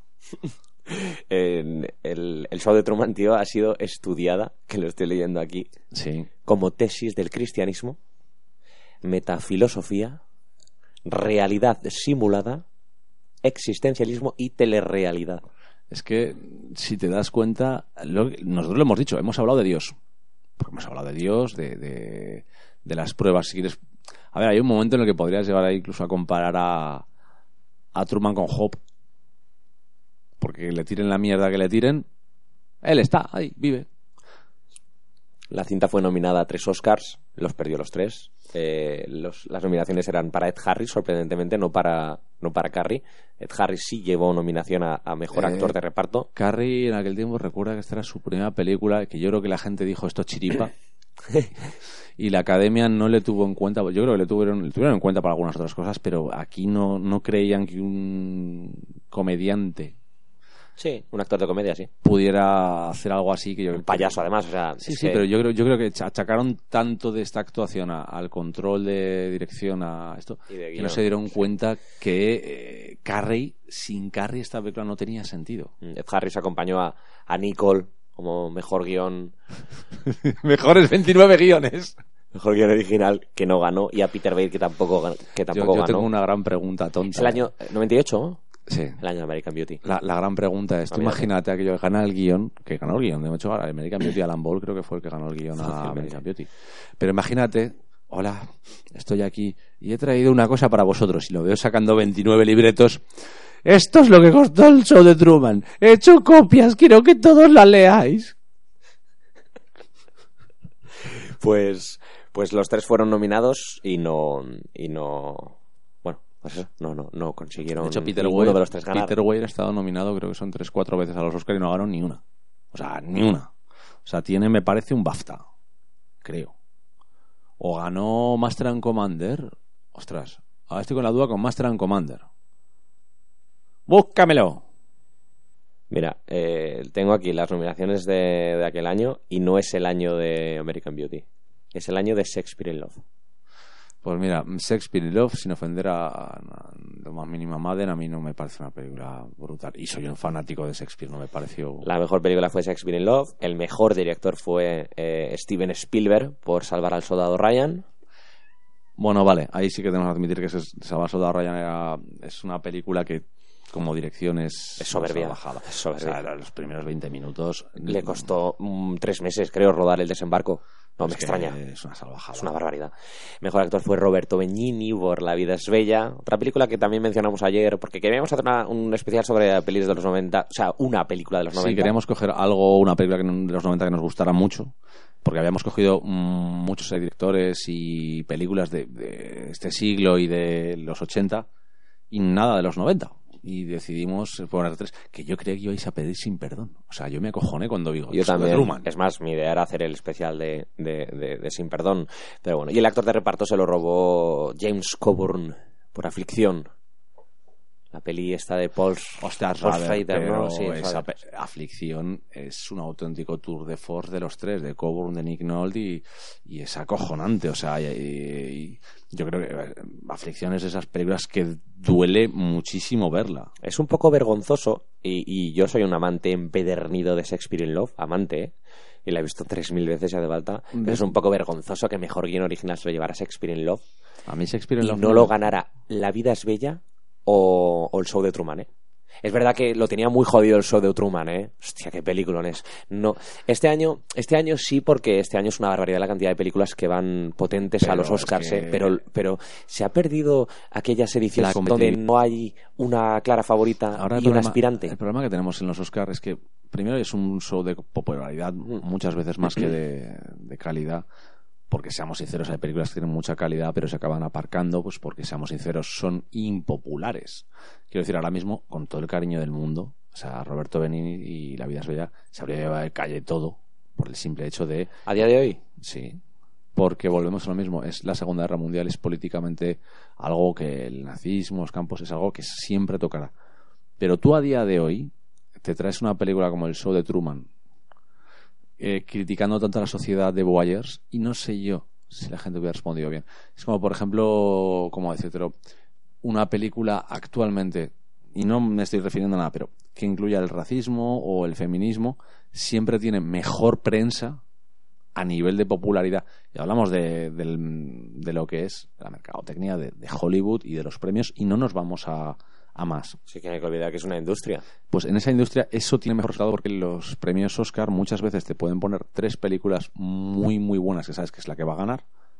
Y luego tienes dos que sabes que han recibido la nominación por otra razón. Y aspiran a. Ya te digo que en los últimos años siempre hay una clara favorita y una aspirante. O sea, siempre, ¿eh? Siempre. Siempre. este año es que cada vez meten más categorías, más películas. Este año va a ser va a ser eh, complicado porque hay tres películas que, es- que van a estar muy arriba. Eh, la de Tarantino va a estar, yo creo que es la gran favorita por el homenaje a Hollywood que hace y porque no es tan polémica como como, Porque- porque como todos- Joker, por ejemplo. Todos creíamos que eh, Once Upon a Time in Hollywood iba a tener la famosa escena de la muerte de Sharon no lo macabro. Todos esperábamos de- ver allá al, al Tarantino haciendo alguna cosa que igual... Y de repente nos encontramos que hizo lo mismo con el final de Malditos Bastardos y es... Es una fábula. A mí me apetece hacer el final como quiero que hubiera, Ah. debería, como quisiera que hubiera sido. O sea, yo me paso la historia por los por, el fuego. sobrevive, mi mis protagonistas pues están jodidos, pero en dos minutos puedo redimirlos completamente. O sea, quiero decir que eh, por eso sorprendió tanto y a Hollywood, a muchos les sorprendió el final y realmente, quitando a Polanski, que Polanski es Polanski, lo llaman enano aniñado, o sea, literalmente yo creo que a nadie le va a sentar eso, que te llamen bajito y con cara de niño. Eso a nadie le hace gracia. Entonces también Lewis haciendo de... Es maravilloso. McQueen, increíble. de hecho, que, que tengo que confesar que me tuve que poner otra vez Bullet después de verla de, en Hollywood.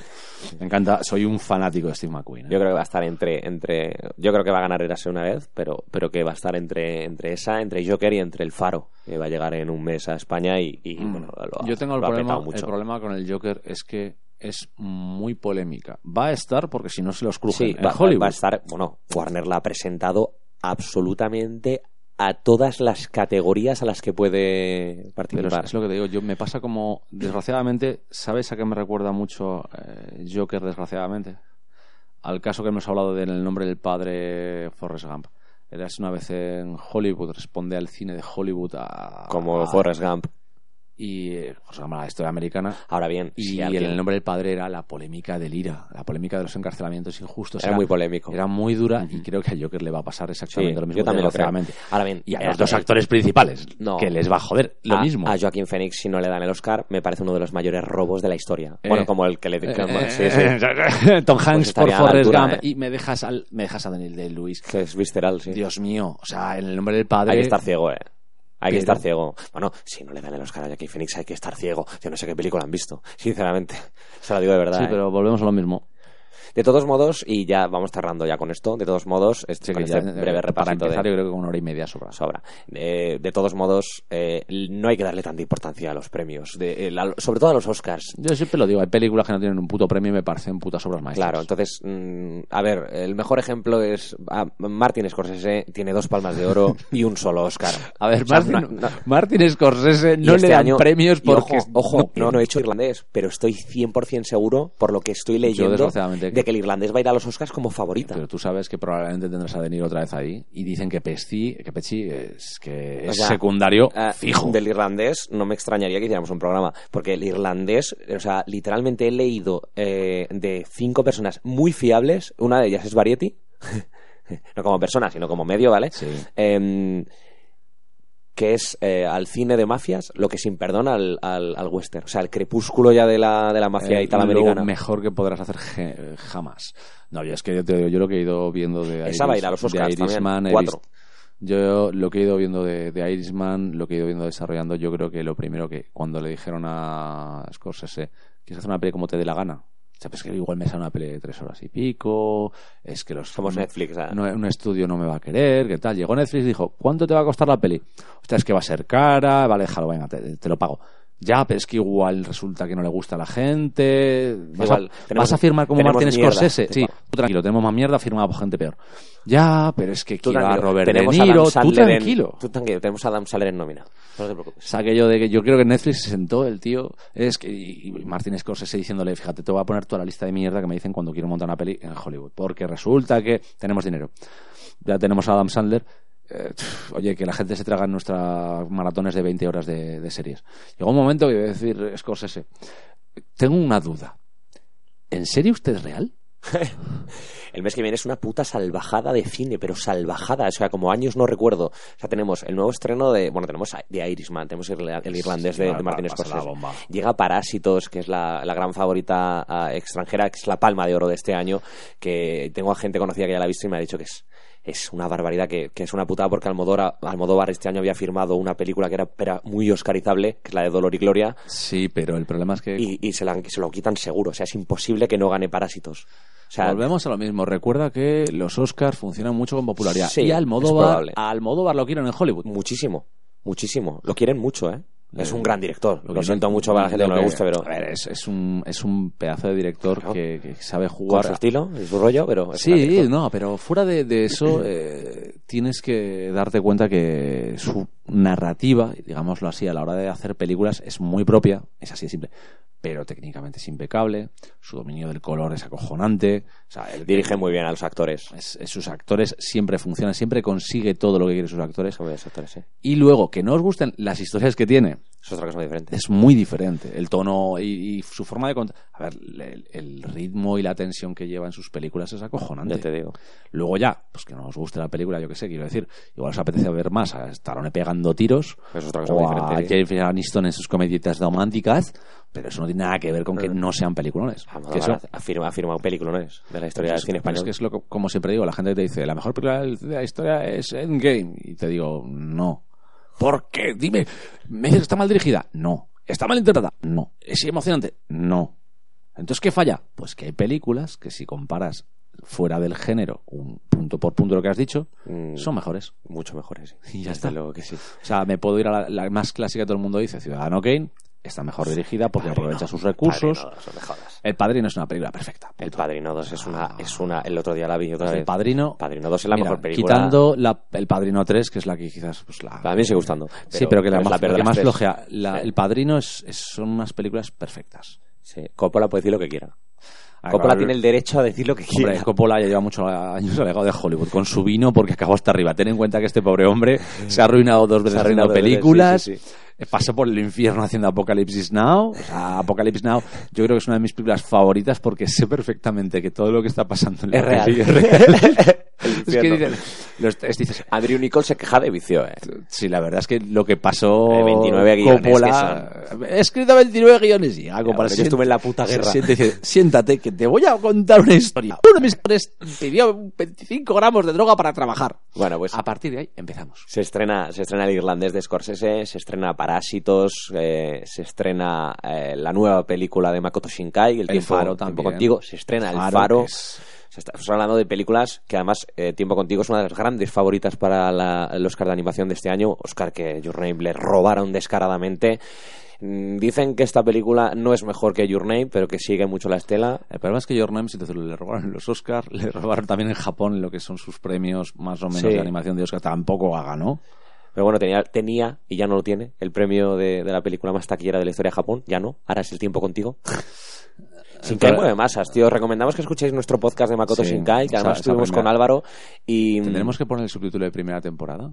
Eh, sí, lado. sí, de la primera temporada. Ahora ya pondremos 0.2 2 por 0-1. 2 por 0.1, ya estamos en el 2 por 0.1. Y no- Pues nada, chicos, bienvenidos a la, a la segunda temporada de, de- de Nunca Digas Muerto. El Nunca está de vuelta. Eh, os animamos también a que compartáis en Twitter con el hashtag Nunca Digas Muerto.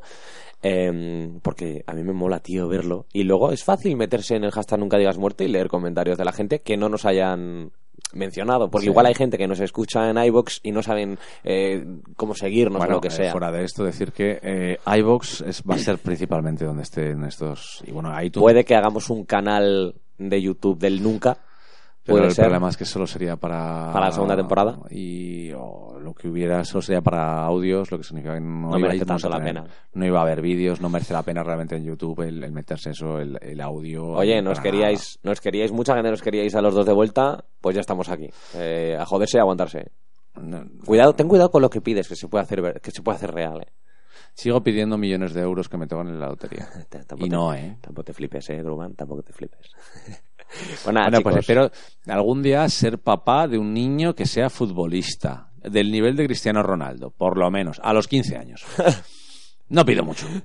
Pues nada, chicos, esto ha sido todo. Espero que os haya gustado el programa. J nos traerá la semana que viene un especial. De momento no, no tiene tema, a priori. No, no hay tema todavía. Estoy pensando alguna. En realidad estoy pensando una macarrada. Y cuando digo macarrada es macarrada. Perfecto, sí. O sea, quiero algo Un que Zombieland, sea. una cosa así, una cosa, una puta locura. Sí, o sea, estoy pensando en un poner una peli que sea loca que no sepáis ni cuál es. Con que tú me digas qué me tengo que ver esta semana, hermano, con eso me sobra. Uy, tengo dos películas en, en, En barbecho. En barbecho. Una de ellas creo que va a ser descartada porque nadie la conoce. Y es Las aventuras de Bukaru Banzai. que nadie. Si, alguien la ha visto, ahora mismo debe estar diciendo, pero estás loco, de eso. Sería algo muy rompedor. Las aventuras de... Bukaru, Ba- eh, Bukaro Banzai. Es un científico rockero. Las aventuras, las aventuras de Bukaru Banzai a través de la octava dimensión. Pero no, optaré algo de ciencia ficción porque me apetece hablar algo de ciencia ficción. 4,7 de media. Muchísimas gracias, Jota. Yo recomiendo grandes películas. Tu venganza por poner la música, ¿eh? Nada, Bucaro Banzai está reservado para cuando hablemos que quiero hacer algún especial de cine loco. Vale, fenomenal. Porque cine loco, porque Bucaro Banzai Sí, podemos traer cinco películas cada uno. las películas más locas que puedas ocurrir. No, pero probablemente me voy a ir a... Hay una película que me encantaría tocar y es una película que siempre me ha obsesionado mucho que es JFK. Pero no sé si caerá JFK. ¿Vale? Aún no lo tengo decir. JFK está ahí. Bucaro Banzai, JFK. ¿Veis? El, el nivel que demostramos es brutal. JFK la de Oliver Stone. Sí, lógicamente. Me, que- pare- me parece siempre un peliculón de cojones. Seguimos en los 90, ¿eh? Parece ser que la segunda temporada va a imperar los años 90. Ya veremos lo que sale. Eh, Mira, yo la única a ver, cosa si que- a ver si me cabreo y la semana que viene nos ponemos a hablar aquí de los guardianes rescatadores en... Yo, de tomates asesinos. ¿Cuál? ¿La 1 o la 2? que en la 2 sale Josh Clooney. La, bi- la biología. Eh, la biología, ¿eh? Em, Lo que yo tengo claro es que no voy a prometer que en esta temporada. Yo prometo que no prometo que en esta temporada vaya a haber un especial al poder. La magia en la segunda temporada igual no tiene cabida. Ay, chicos. Es lo que hay. Bueno, chicos, vamos poniendo Cindy Lauper. Nos despedimos. Gracias a todos por escucharnos. También hay que prometer que seguirá saliendo el podcast. Lo de la semana lo vamos a intentar. Sí, hombre, por supuesto. Sí, sí. Intentar siempre es la Siempre, palabra, ¿vale? Eh, ya alguna vez anterior temporada pasó que fuimos saltando un Sí, poquito, que- poquito puede más ser que- que coincida que te vas el fin de semana o lo que sea y no podamos, pero bueno, siempre podemos el fin de semana. Sí. Por eso. Ya volveremos como podamos. Desde luego ha vuelto Nunca Digas Muerto y, y aquí nos quedamos. Gracias a todos, un saludo y hasta la semana que viene. Un beso.